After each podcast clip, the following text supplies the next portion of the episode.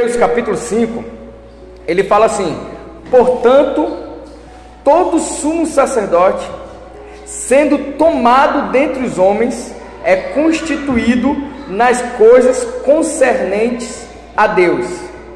Vou parar aqui por enquanto.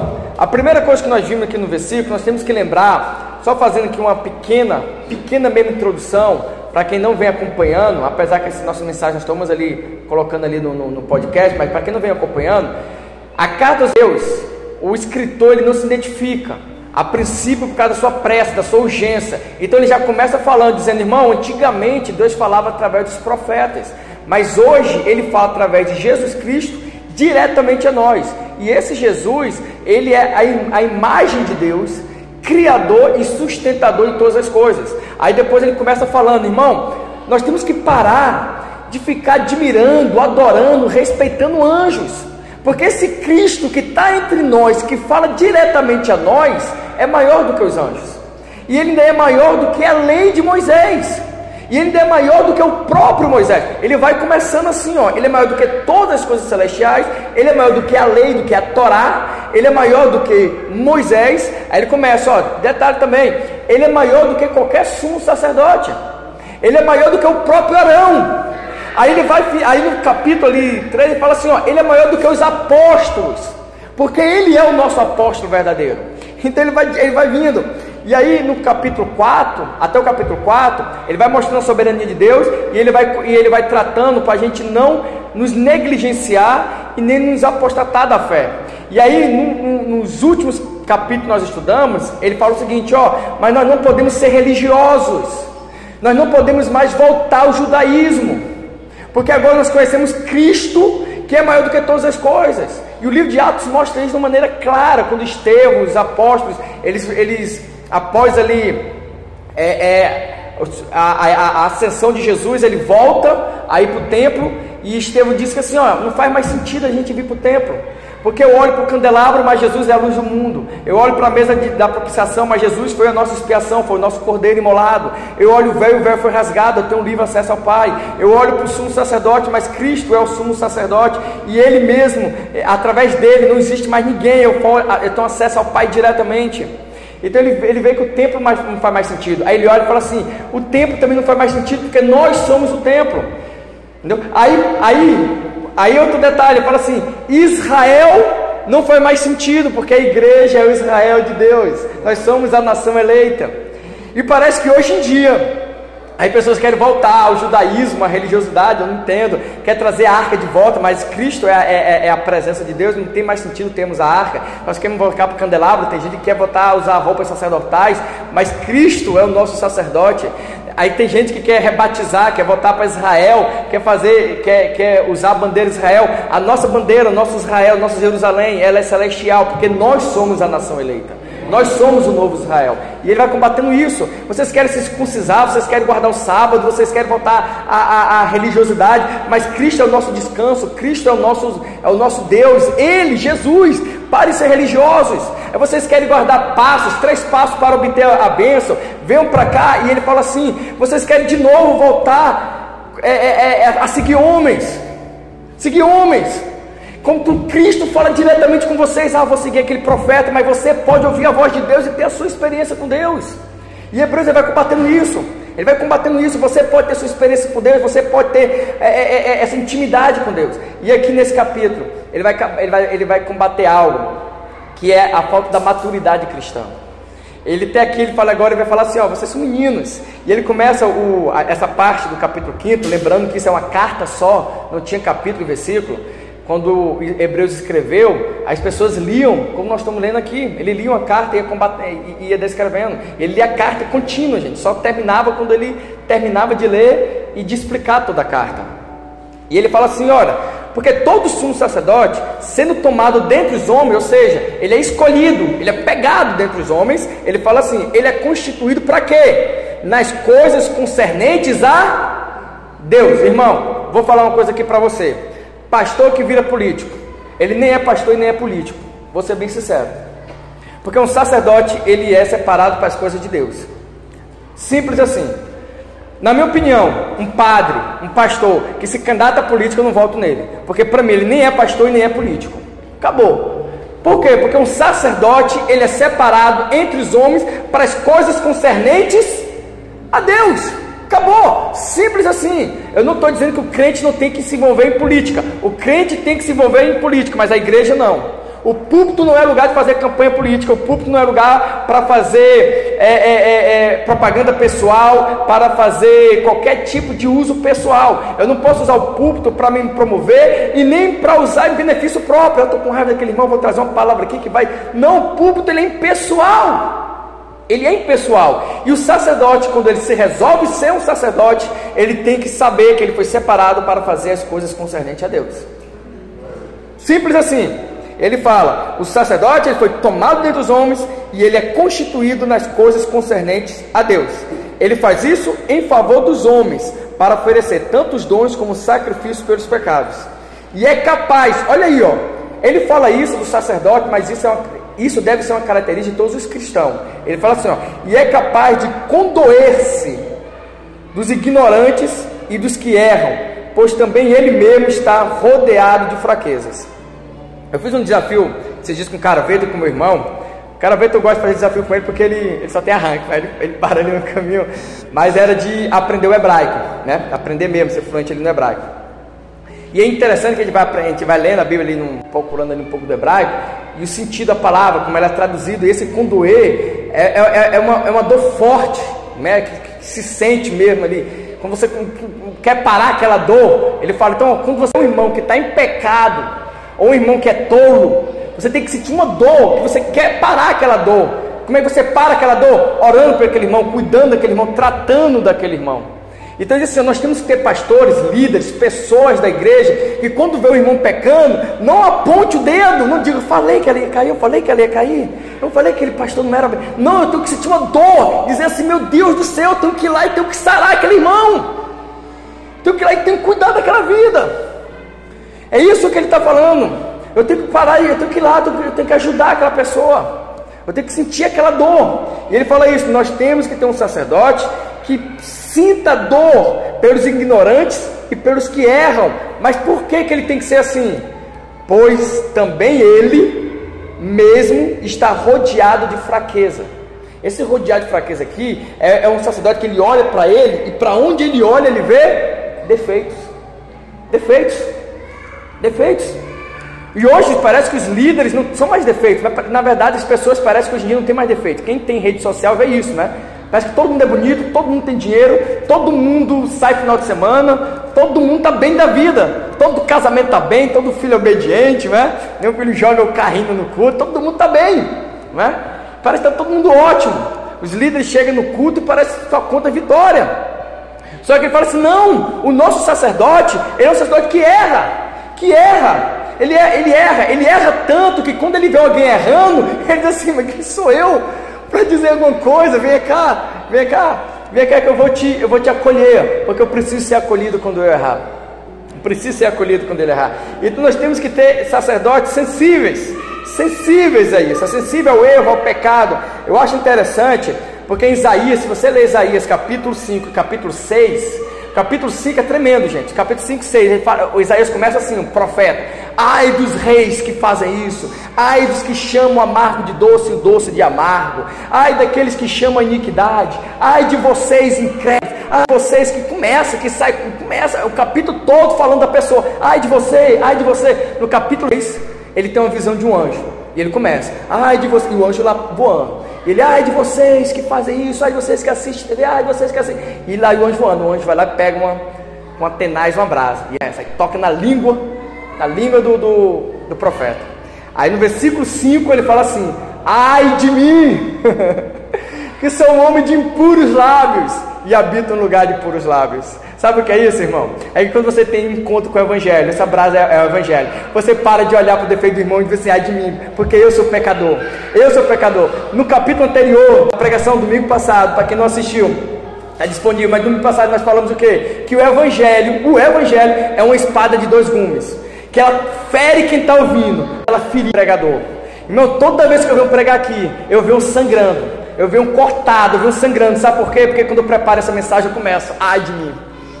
Como é que eu vou levar isso? Como é que eu vou levar isso? Que eu sou assim. Sabe por quê, irmão? Porque o Evangelho faz isso. Agora escuta o que eu estou falando. Toda vez que o Evangelho é anunciado, a Bíblia fala que ela é uma espada que vai lá no íntimo, que separa entre a medula e o osso, entre a alma e o espírito. Ela toca, ela fere, ela mostra o homem no seu pecado. O evangelho verdadeiro faz isso. Não é a minha mensagem coach, é o evangelho verdadeiro. Ele faz isso para quem prega e para quem ouve. Escuta, é o evangelho que faz isso, não é o pregador. Quando o pregador faz isso, ele não prega o evangelho. Quando ele fala assim, ó, oh, você tem que parar de fazer isso, você tem que tratar sua esposa assim, mulher. Quando começa ele a apontar, não é o evangelho. Sabe por quê? Porque quando eu prego o evangelho, o evangelho já mostra você no seu pecado. O evangelho é um espelho, ele mostra, ele reflete você. É só pregar o evangelho e ele mostra como o homem deve tratar a esposa, como a esposa deve tratar o marido, como deve tratar o filho, como nós temos que ter em comunhão. O evangelho faz isso. Sabe aquele ditado que as pessoas falam, Jesus, Deus não julga ninguém? É verdade. A palavra vai julgar, é o que diz as escrituras. Lá em Apocalipse, até o Carabete falou na célula, fala que quando ele viu Jesus em glória, totalmente diferente, a Bíblia fala que da boca dele saiu uma espada de dois gumes. Essa espada é a palavra. E a palavra que vai julgar a gente. Não é Cristo, não é Deus. É a palavra que vai julgar. E a Bíblia fala que, isso é tão interessante, que a Bíblia fala que depois do julgamento, as pessoas vão para o inferno e elas vão conscientes que merecem o inferno. Por quê? Porque todo mundo vai ter um encontro com o Evangelho. E eles vão se arrepender. Só que já é tarde demais. E eles vão ver, não vai precisar ninguém dizer realmente, eu estou indo convicto, eu mereço. Porque o Evangelho vai bater nele de uma maneira tão irresistível que ele vai dizer: Eu sou realmente pecador. Fui pecador minha vida inteira, amante de mim mesmo. Amante de mim mesmo. Então, ele fala isso. Que esses encontros que só o Evangelho faz. E isso é a pregação. E ele fala sobre isso. Nós somos arrodeados de fraqueza. Quem sou eu para julgar? Aí ele fala no versículo 3: E por essa razão deve oferecer sacrifícios pelo pecado tanto do povo como de si mesmo. Trazendo para os dias de hoje, isso aí fala o seguinte: eu tenho que orar pela vida do irmão, para que o irmão não peque. E se pecar, para que o irmão se, re, se reerga, se levante, se reestruture. Mas eu tenho que orar todo dia para, que, para, para os meus pecados e para os pecados dos meus irmãos. É isso que ele está falando. Todo dia tenho que orar pelos meus pecados e pecados dos meus irmãos. Não é o, o, o, esboço de Hebreus, em nenhum momento ele vai falar isso sobre a ramatiologia, sobre o pecado, ele não trata isso, mas eu queria só deixar um, um adendo, porque às vezes escuta muito isso e às vezes vira uma verdade. Às vezes a pessoa fala assim: ó, existe tudo é pecado. Pecado leva ao inferno de qualquer jeito. Pecado é pecado. Só que existe pecadinho e pecadão. Entendeu? A Bíblia fala isso. O próprio Jesus falou isso lá em Mateus capítulo. Eu anotei aqui. Eu não estou mais seguindo meu esboço aqui. Mas é Mateus capítulo 12, versículo 31 e 32. E João 19, 5 a 12. João 19, 5 a 12. Quando Jesus entrega Pilatos, ele fala assim: Pilatos, você está pecando. Porém, quem te entregou, quem me entregou a ti, o pecado dele é maior do que o teu. Então, se Jesus falou que quem entregou Jesus a Pilatos pecou mais do que Pilatos que o condenou, então existe pecado maior e pecado menor. Outra coisa que nós vimos: existe pecado que não tem perdão. Qual é o pecado que não tem perdão? É blasfêmia contra o Espírito Santo. Então, para mim, é um pecado mais sério que um pecado que tem perdão. Blasfêmia contra o Espírito Santo não tem perdão. Isso aí. E outra coisa, João, na, na, na, primeira carta ao João, lá no finalzinho ali, em João 5,16, ele fala o seguinte: ó, ore pelo pecado dos irmãos, ore, ore para que ele se arrependa, ore para que ele tenha um encontro com Jesus. Ele está falando entre igreja. Quando seu irmão pecar, ore por ele. Mas ele fala assim: porém, se o pecado do teu irmão foi morte, não ora não, que você está perdendo tempo. Ora não. Não adianta nem orar. Se você quiser orar, pode orar. Mas o pecado dele é pecado de morte. Só que a Bíblia não, não, não explica para nós que pecado de morte é esse. Entretanto, a gente vê que existe pecado de perdão, pecado que leva à morte espiritual, e existe pecados maiores e menores. Por que, que eu estou querendo trazer isso para vocês, igreja? Porque nós temos que orar diariamente para que os nossos pecados sejam pecados pequenos.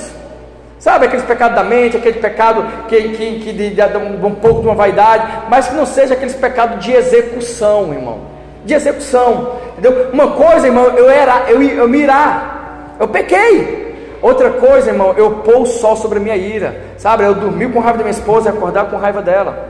Outra coisa, irmão, eu ficar com raiva daquela pessoa no trabalho. Outra coisa, eu ser agressivo com aquela pessoa.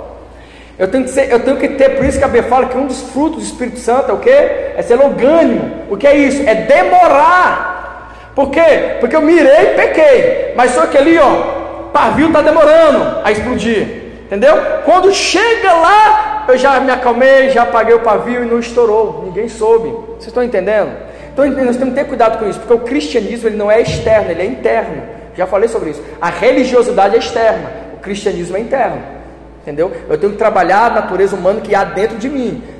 Não aparência. Eu não posso pregar aqui, botar uma máscara, botar uma roupa. Eu tenho que ser verdadeiro. Cristianismo tem que ser verdadeiro, em casa, em qualquer lugar. Então nós temos que trabalhar que Cristo mude o nosso caráter, a nossa personalidade. Amém até aqui? No versículo 4 ele fala assim: Ninguém, pois, toma esta honra para si mesmo, senão quando chamado por Deus, como aconteceu com Arão o que, que ele está falando? O ministério sacerdotal, o ministério é, é, é, da igreja, a pessoa não se autodetermina. Ó, oh, eu sou pastor, ó, oh, eu sou apóstolo, ó, oh, eu sou missionário. Não. Tem que ser chamado por Deus, tem que ser vocacionado por Deus. Tem que ser escolhido, ó, você é isso, você é músico, entendeu? A, a minha esposa louvou hoje, tava, ela estava três dias dizendo, nervosa. Aí hoje de manhã ela chegou assim para mim, disse assim, amor, Tu não fica nervoso não? Qual é o segredo que faz? Eu disse assim, amor, eu fico nervoso toda vez que eu vou pregar. Aí ela fala, mas não parece. Eu disse, mas eu fico. Fico por causa do peso da responsabilidade. Eu fico, é lógico, com o tempo a gente vai sabendo tratar isso, né? e vai, vai cuidando disso. Mas o que eu estou querendo dizer exatamente é isso. O chamado é vindo de Deus, não é a gente. Apesar que hoje as pessoas se auto-titulam tudo, né? Hoje em dia tem vários tipos de títulos, mas o, o chamado ele, ele vem de Deus. Ninguém pode individualmente se determinar algo. Deus tem que chamar a pessoa. E ele vai e fala, a, versículo 5: Assim também Cristo, a si mesmo, não se glorificou. Cristo não se glorificou para se tornar um sacerdote, mas glorificou aquele que ele disse. Aí ele vai agora citar o Salmo 110. Tu és o meu filho, que hoje te gerei. Ele está aqui citando o Salmo cantando salmo, é que seja. Como em outro lugar também diz: Tu és sacerdote para sempre, segundo a ordem de Melquisedeque. Aí está cantando o Salmo 110, que é um salmo belíssimo, né?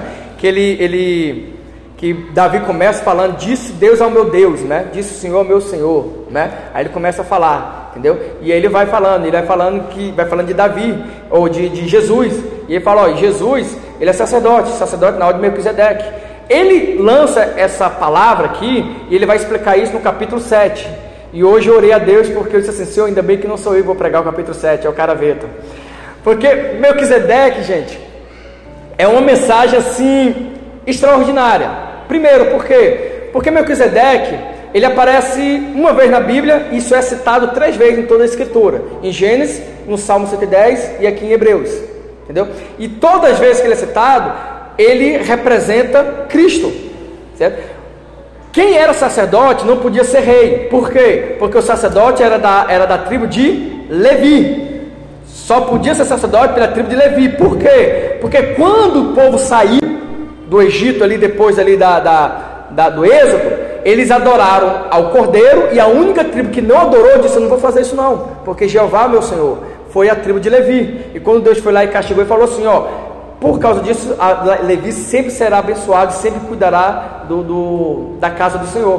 Em compensação, é, ele não vai trabalhar e toda tribo terá que sustentar, mas ele também não vai ter posse, né?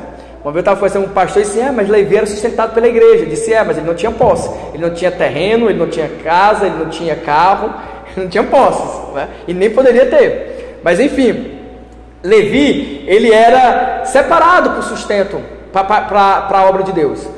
Quem poderia ser rei eram as outras tribos. E Deus falou que Jesus vinha da, de, da descendência de Davi. Né? Aí você vai ver todo o agir de Deus quando as tribos se separam, mesmo assim Deus mantém a descendência de Davi ali no, no Reino do Sul, Deus cuidando de tudo.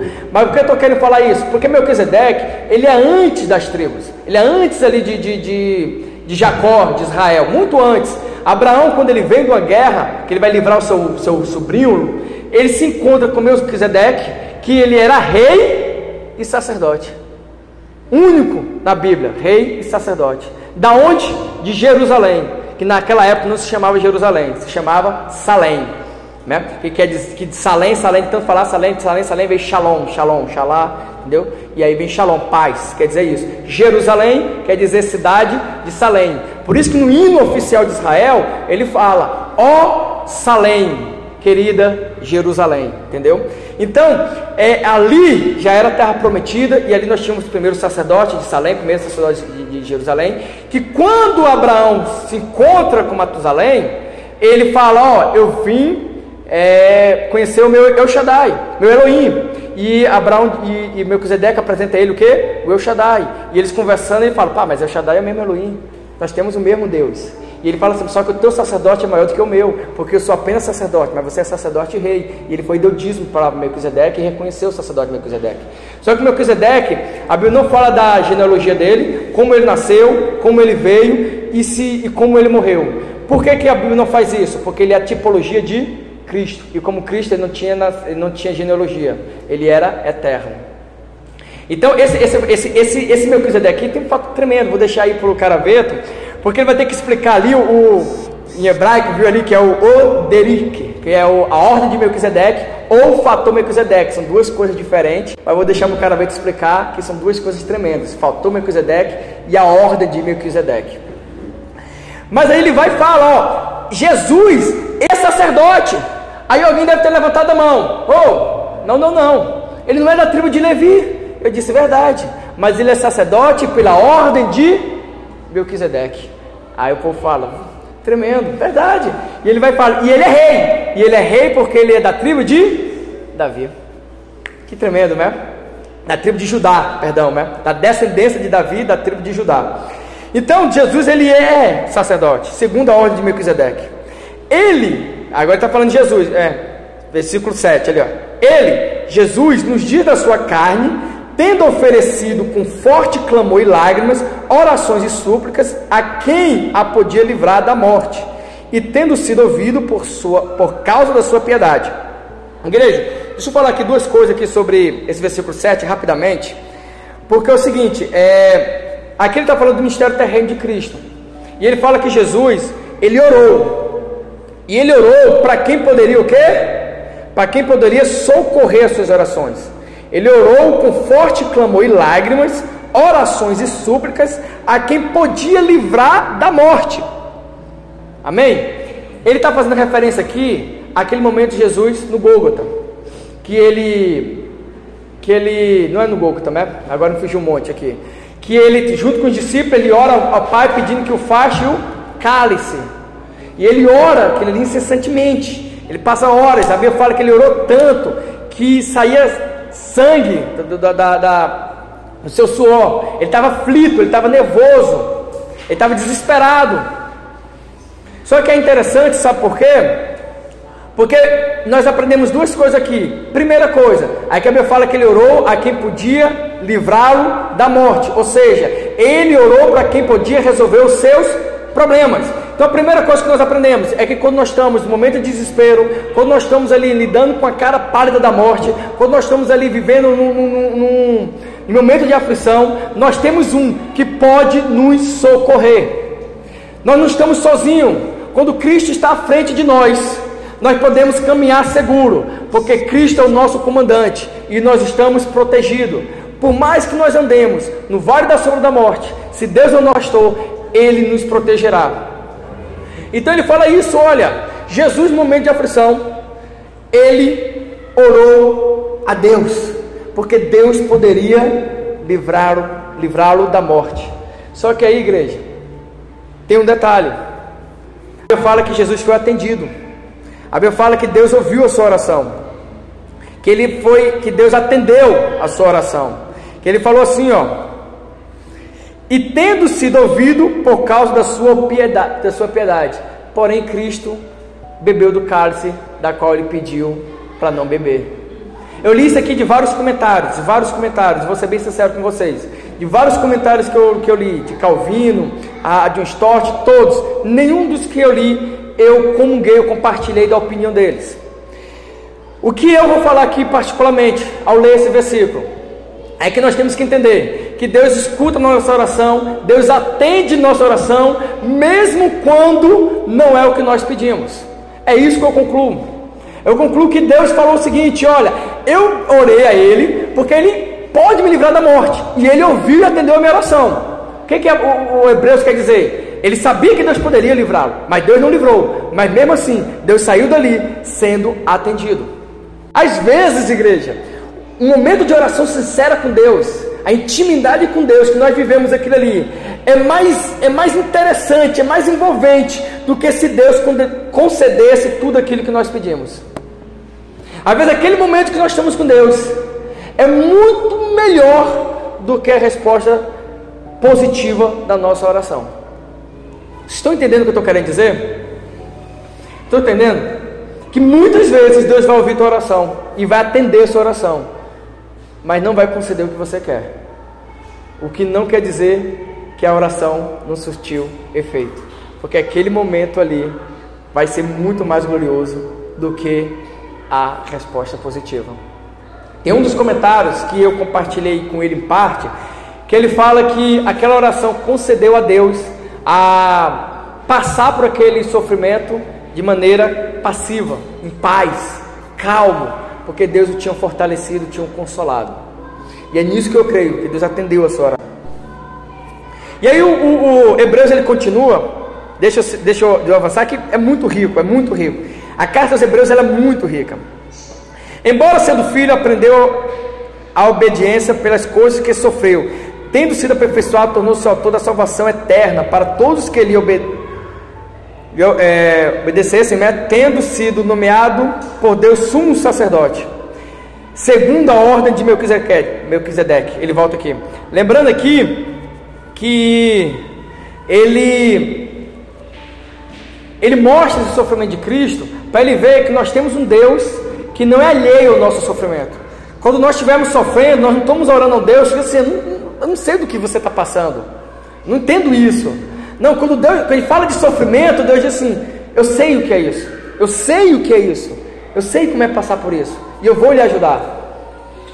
Agora o versículo 11, ele fala assim: Estamos chegando na parte final. A este respeito, temos muitas coisas a dizer. Olha aí, meu Deus do céu, os escritores hebreus. E difícil de explicar. Por que, que eu tenho tanta coisa para dizer e é difícil de explicar e eu não vou falar para vocês? Porque vós tendes, são tardes em ouvir. Pois com efeito, quando deveriam já ser mestres, atendendo ao tempo decorrido que vocês já, pelo tempo que vocês já viveram, é para ser mestre. Tendo eu novamente necessidade de alguém necessidade de que alguém que vos ensine de novo quais são os princípios elementares do oráculo de Deus. Ó, o escritor de Hebreus está falando assim, ó. Ali, vou, vou terminar essa, essa parte. Ele fala assim, ó. Assim vos tornaste como necessitado de leite e não de alimento sólidos. O, escritor de Hebreus fala assim, gente, eu tenho tanta coisa para falar para vocês, tanta coisa para falar para vocês, mas é tanta coisa, mas eu não vou falar. Por que, que eu não vou falar? Porque eu não consigo explicar para vocês. E por que, que eu não consigo explicar para vocês? Porque vocês ainda são crianças. Como é que eu vou falar para vocês de álgebra se vocês ainda nem aprenderam matemática básica, nem a somar? Como é que eu vou falar para vocês coisas grandes se vocês não estão ainda falando o babá, bebê, bebia, aprendendo o, o, a famílias? Agora vocês são crianças ainda, não sei porquê, porque já eram para ser mestres, pelo tempo que vocês já estão na igreja. Agora sim, veja, antes de eu concluir meu pensamento, eu vou pedir permissão ao irmão Michael, que vai pregar sobre o, o, a, a, a, capítulo 6, porque a carta é uma coisa só. Mas deixa, me permita rapidamente ler aqui o início do capítulo 6 e olha o que é que Hebreus considera como coisas rudimentares da fé, coisas básicas da fé. Olha o que é que ele considera. Ele fala assim: novamente eu vou ter que falar, ó, por isso, pondo de parte os princípios elementares da doutrina de Cristo, deixando-vos de levar para o que é perfeito, ou seja, para levar o que é realmente importante, estou falando sobre o que? Sobre a base de arrependimento de obras mortas. Ponto 1. Um. Ponto 2. A fé em Deus. Ponto 3. Ensino do batismo. Ponto 4. Imposição de mão. Ponto 6. Ressurreição dos mortos. Ponto 7. Juízo eterno. Aqui, gente, é assunto para criança, para eles. Quando eu li isso, eu fiquei desesperado. Isso aqui é, é leite. Gente, pode conversar com. Eu, eu vou dizer 90% dos irmãos. Ele não sabe o que é isso aqui. Domingo passado, ou sexta-feira da célula, antes de ontem, nós ficamos quase meia hora falando da ressurreição de Cristo. E, e, e, e do, dos inúmeras coisas que levam. Como era o seu corpo, como foi essa ressurreição, como vai ser os mortos. A igreja católica até hoje não permite cremar, porque ela interpretou mal essa parte da ressurreição dos corpos e várias outras coisas. Falou a ressurreição dos mortos, gente. Isso aí é assunto para criança, não quer mais falar sobre isso não. Obras mortas, não quer mais falar sobre isso não, gente. Poxa vida, esse é assunto básico. Tá entendendo? Batismo. A, a, a não está aqui, mas quando eu fui para Fortaleza, eu tive uma discussão séria com meu irmão sobre batismo. Entendeu? Sobre o ponto de vista. Ele fala batismo é assunto para criança. É assunto para criança, é batismo, Pedro batismo, como é imersão, não é imersão. Isso é assunto para criança. Se eu, se eu dou para o meu filhozinho lá, de um anozinho, estamos aqui, falar de batismo, entendeu? Falar sobre o juízo eterno. Pô, isso aqui eu falo com meu filho tem três anos, igreja. Isso é o Hebreu está falando. Entendeu? Falar sobre imposição de mão. Né? A gente foi falando uma vez sobre a sobre isso, né? Isso aqui é assunto batido. Eu fico imaginando, meu Deus, então o que é um assunto sólido? Isso aqui eu vi na, isso aqui eu vi na faculdade de teologia. Então o que é um assunto sólido? Só, mas igreja, as igrejas aí fora não pregam isso. Sabe por quê? Muitas igrejas não pregam isso? Porque eles querem a igreja criança. Ele quer a igreja infantil, os infantes. Porque se a igreja for infante, sabe o que vai acontecer? Eles sempre vão comer na mão dos líderes. Porque o que acontece quando a pessoa chega na vida adulta?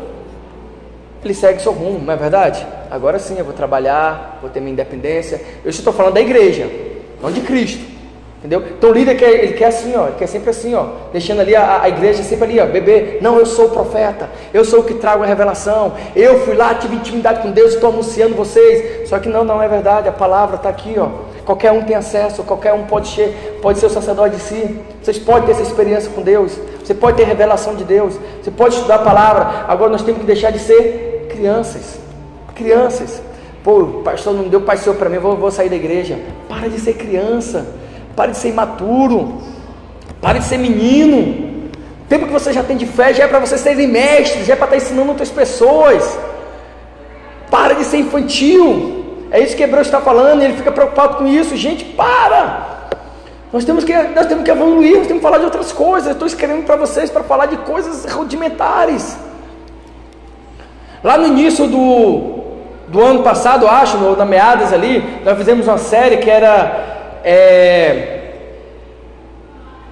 eu acho que eu não me lembro agora o tema, mas era elementos básicos da fé. Nós falamos sobre Trindade, sobre Jesus, sobre igreja. Meu Deus do céu, entendeu? Aí vocês viram que a pessoa falava assim: que isso? Está entendendo? Então nós temos que amadurecer, igreja. Nós temos que amadurecer. Isso cada um de nós. E eu vou dizer uma coisa para vocês: a gente nunca vai estar 100% preparado. Nós sempre vamos aprender algo, porque a palavra de Deus ela ensina a gente constantemente, constantemente. E só que nós temos só que parar de comer leite e começar a comer comidas sólidas. Larga um pouquinho a cartilha aí da fé e lê um bom livro de teologia. Eu falo muito isso para o Caraveto, né? Eu disse: larga esse, essa, vai beber na fonte, né? Entendeu? Sai dessa água aí já mexida, volta lá, entendeu? Então vocês têm que começar agora a estudar, estudar mesmo, aprender, aprender, entendeu? crescer. Parar de ser menino, birrento, menino, qualquer coisa, né? Faz beicinho, chora. Eu quero, eu quero. Deus não me atendeu. Deus não me ama. Já viu isso? Esse dia eu passei uma hora conversando com uma pessoa que tem mais de 20 anos de fé. Disse, ah, mas não entendo Deus, eu não entendo, orei, orei, orei. Eu disse, deixa de ser menina. Cresce. Tu quer que Deus fique direto provando que é Deus?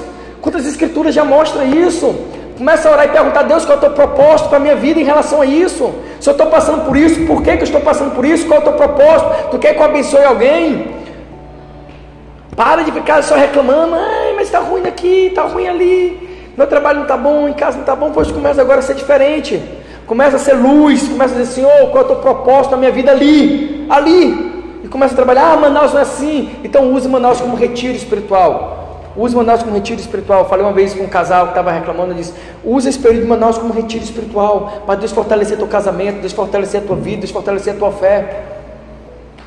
E para terminar, Ora, todo aquele que se alimenta de leite é inexperiente na palavra da justiça, porque é criança, mas o alimento sólido é para os adultos, para aqueles que, pela prática, têm as suas faculdades exercitadas para discernir não somente o bem, mas também o mal. Então vocês estão vendo a importância de crescer espiritualmente? Entendeu? Paulo fala isso em Coríntios, lá no início da carta, ali no capítulo 13, ele já fala isso, olha, parem ser crianças, entendeu? Cresça. Mas sabe por que Hebreus fala assim, ó? Sabe por que, é importante vocês crescerem virarem adultos? Porque quando vocês chegarem adultos, vocês vão poder discernir o que é certo e o que é errado. Não vou precisar, falando para você, ó, oh, não faça isso, entendeu? Oh, né? Não, não vou precisar, porque vocês vão ser adultos. Vocês vão chegar e dizer assim, poxa, isso não é, um, não é um, uma postura de um homem de Deus, isso não é uma postura de uma mulher de Deus. Agora, criança não. Criança não pode o dedo da tomada, menino, porque ele não sabe. Não, não é? Menino, não faça isso, porque ele não sabe. Né? Mas um adulto, o adulto você não faz isso. O adulto você já dá o que para ele? Liberdade. Porque você sabe que ele vai ter responsabilidade. E ele tem isso por causa do discernimento. Discernimento. Se, vocês, se nós crescermos em Cristo Jesus, nós vamos ter essa maturidade. E Paulo ele chega a um nível de maturidade que ele fala assim: olha, vocês já estão adultos, vocês que são adultos, mas quando vocês receberem uma criança na fé, não escandalize ele. Né? Ele fala isso, não escandalize ele. Ele está bebendo leitinho aí, você já está comendo carne. Se ele não se ele guarda, sabe você não, não escandaliza ele. Deixa ele com sua fé, você com sua, porque você já tornou a maturidade cristã. Você já sabe coisas, né? É igual você você está uma criança ali, você mexendo com fogo. Aí você chega para a criança e, ó, oh, não mexe no fogo não, mas a criança, olha, você está mexendo. Até você explicar, mas eu sou adulto, você é criança. É melhor o quê? Você não mexer com fogo quando a criança está na cozinha. É lógico, gente, estou fazendo ali uma comparação. Não trazendo para a vida real, mas é uma comparação. É isso que Paulo queria falar. Então é essa a mensagem de Hebreus, que nós possamos crescer na fé, que nós possamos parar dessa religiosidade de menino, de querer sempre prova, de querer tocar nas coisas, de querer mistificar as coisas. Ah, mas eu preciso tocar na arca para ver que a presença de Deus está aqui. A presença de Deus está aqui, independente da arca. Você tem que parar de querer ver anjo, porque Cristo está aqui. Deus está falando com você, independente que alguém fala, eis que te digo. Deus está falando com você. Você tem que parar de, de, de ser religioso, de querer que algo seja palpável, de algo seja palpável. Nosso cristianismo, ele é genuíno e o verdadeiro avivamento é esse que transforma vida, casamento, pessoas.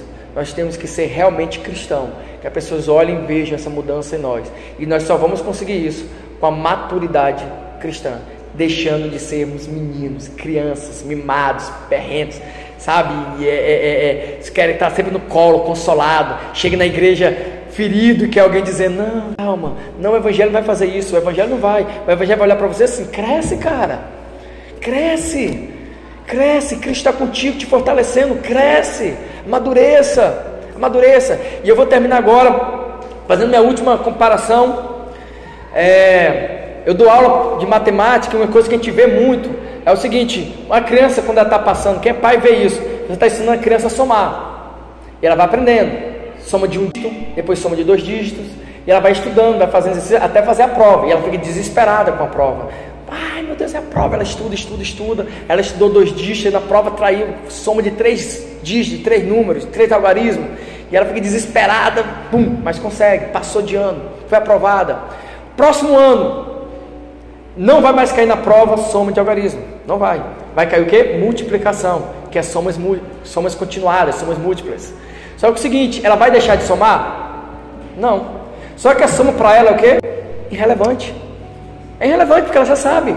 Aquele não é mais obstáculo. Ela vai fazer soma e nem vai pensar. Ela vai ficar desesperada em quê? Em multiplicar. Ela vai ficar desesperada em multiplicar. Mas depois ela vai, ela vai aprender, vai passar. E no próximo ano ela vai parar de multiplicar? Não mas ela vai ficar desesperada quando for fazer potência, que é multiplicações contínuas, sucessivas. É que ele vai ser desesperador para ela. Só que ela não vai, ela vai continuar, só que ela não entendeu que ela já acha comum somar, já acha comum multiplicar, porque ela foi crescendo conforme as provas. E eu não posso tirar isso dela, porque se eu tirar isso dela, ela não vai conseguir fazer potência. Você está entendendo? Eu tive essa experiência em Fortaleza quando meu filho estava, meu filho, meu sobrinho estava jogando Xbox, ele não conseguia passar de uma fase.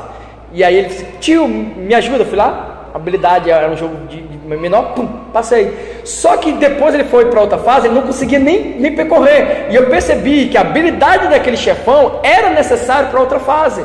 E eu não ajudei ele, eu atrapalhei, porque ele não conseguiu avançar na outra fase. E ele só vai conseguir avançar quando ele adquirir, de tanto tentar, aquela habilidade que era necessária para aquele chefão.